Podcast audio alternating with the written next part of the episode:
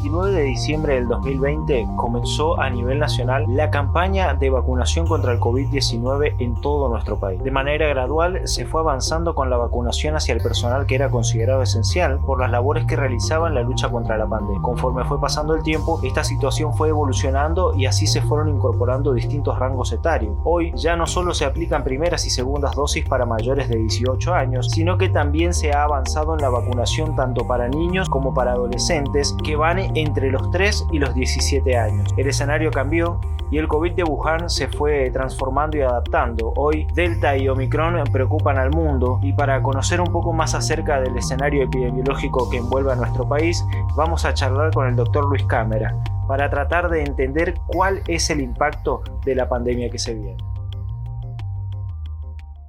Se cumple un año del inicio de la campaña de vacunación, doctor, ¿y usted cómo la calificaría en nuestro país? ¿Fue buena, fue mala? ¿Se podría haber hecho un poco más? La vacunación ha sido muy bueno, lo que pasa es que se estancó mínimamente, sobre todo en una población para la segunda dosis y la primera dosis para combatir el Omicron y no estar en una situación de cierto compromiso hacen falta dos dosis para la mayoría de la población y para un grupo grande una tercera dosis como mínimo. Ah. Las vacunas están, entonces lo que es importante es que la gente vaya, tome el turno o vaya espontáneamente y se vacune. No podemos perder tiempo, si no la onda del Omicron puede ser muy alta y aunque a lo mejor no afecte mucho lo sanitario, va a afectar lo económico. La vacunación ha sido muy bueno, lo que pasa es que se estancó mínimamente sobre todo en una población para la segunda dosis y la primera dosis. Para combatir el Omicron y no estar en una situación de cierto compromiso hacen falta dos dosis para la mayoría de la población y para un grupo grande una tercera dosis como mínimo.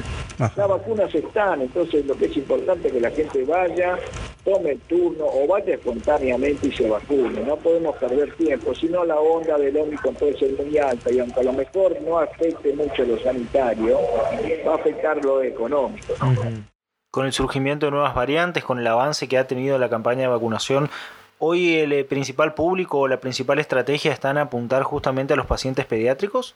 Sí, claro, ese público está ahí un poco dubitativo, esperando más, siente que la cosa se controló, que no haría falta como una segunda dosis, pero es que apareció un nuevo virus, que evade un poco las vacunas, entonces hace falta estar lo mejor inmunizado posible para que en caso de contagiarnos, que es muy probable que ocurra, no terminemos en terapia intensiva. De hecho, sí este, se puede prevenir muy bien con las vacunas. Con la aparición de Omicron, doctor, y con el avance que ha tenido la campaña de vacunación en el mundo, incluso en nuestro país, ¿estamos cerca del final de la pandemia? Creo que se va a quedar como una una forma, una forma estacional el virus, como si fuesen los, los, los rinovirus que nos generan infecciones, los coronavirus que nos generan resfrío, va a ir ahí, va yendo hacia ese lugar. ¿Hasta dónde llegará? No sé. Todavía está como en un camino intermedio, pero da la sensación que eso es lo que va a suceder. Entonces, la posibilidad de que nos tengamos que vacunar todos los años contra coronavirus es altamente probable. El problema es que la gente dejó usar de barbijo, eso es un error de los que se generó y no, no se los puede reconsiderar al aire libre, están todos juntos sin barbijo y esos son elementos muy contagiadores. Más aún cuando este virus que te alcanza muy poco para contagiar. Doctor, y respecto a esto del pase sanitario, ¿lo ve como una buena estrategia? ¿Podría haberse implementado una antes? Una aceptable estrategia para los, no, que los que no se vacunan. Hasta ahora te vuelvo a decir, tenemos dos herramientas. Más adelante va a aparecer una antiviral, hay que ver el precio, que es el problema, la licencia. Hay dos antivirales que están en danza, lo cual sería bueno. Pero hoy por hoy es, es vacunar. Tenemos la vacuna. Hay 90 millones de dosis ya distribuidas es para vacunar con dos dosis a toda la población, a toda la población. Entonces, este, no podemos tener un 25% de la población todavía inmunológicamente permeable, por así decirlo, entre no vacunados y gente con una sola dosis.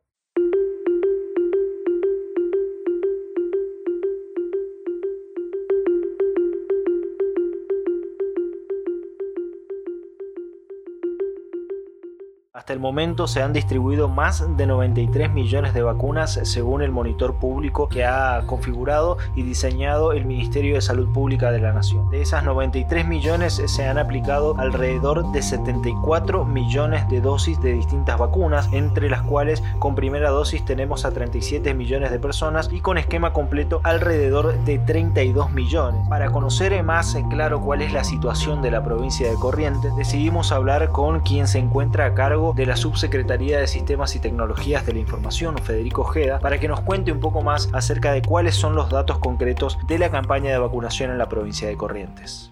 Eh, ya tenemos casi un 90% de personas eh, con la primera dosis aplicada, tenemos, estamos en un 80% de las personas con dos dosis aplicadas y estamos avanzando en un 40% con el refuerzo de, de, las dosis, esta famosa tercera dosis también que ya se está aplicando en toda la provincia, está avanzando también muy fuertemente aquí en la ciudad capital en los dos puntos que están dispuestos. Por suerte nosotros desde el sistema de turnos, que ya lo hoy, hoy justamente ayer estaba cumpliendo un año de que lo habíamos terminado, el sistema de turnos, desde el millón seiscientas mil vacunas que se aplicaron en la provincia, un millón doscientos treinta mil pasaron por el sistema de turnos, el resto ha pasado por lo que es la vacunación a puerta y los distintos operativos de vacunación que también realizó y está realizando el Ministerio de Salud de la provincia, a lo cual son ochocientas mil vacunas de primeras dosis y más de 700, perdón, más de quinientas mil vacunas de segundas dosis en lo que ha pasado por el sistema de turnos. Hoy ya nosotros desde la SUSTI y del sistema de turnos ya no estamos dando más lo que son turnos para mayores de 18 años, sí. en ni segundas, ni terceras, porque ya la provincia está avanzando a demanda. Sí, seguimos trabajando con lo que son los turnos para los más chicos, para los adolescentes 12 a 17 años, con lo que son las vacunas de Pfizer, y para los eh, más chiquitos, que son los de 3 a 11 años, con las vacunas de Sinopharm, que venimos avanzando junto con el Ministerio de Salud en, la, en, la, el otorgamiento de los turnos eh, para estos rangos etarios, sobre todo en la ciudad capital,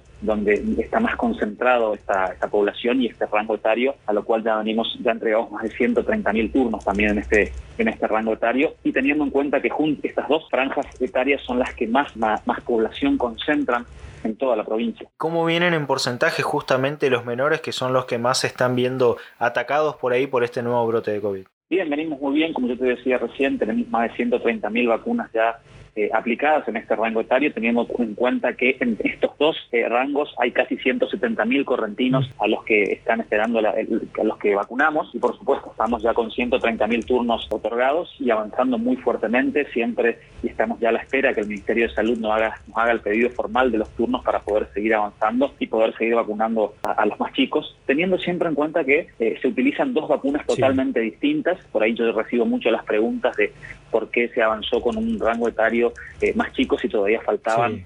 eh, vacunar personas de, de, de, de 12 a 17. Uh -huh. Lo que hay que entender es que son dos vacunas absolutamente distintas, dos vacunas que la ANMAT ha autorizado. Para el rango etario de 12 a 17 la vacuna autorizada es la de Pfizer y para el rango etario de los más chiquitos de 3 a 11 años la vacuna autorizada es la de Sinopharm. Entonces son dos esquemas totalmente distintos y por eso se, se avanza de forma paralela en el otorgamiento de turnos, siempre por supuesto a pedido del Ministerio de Salud de la provincia.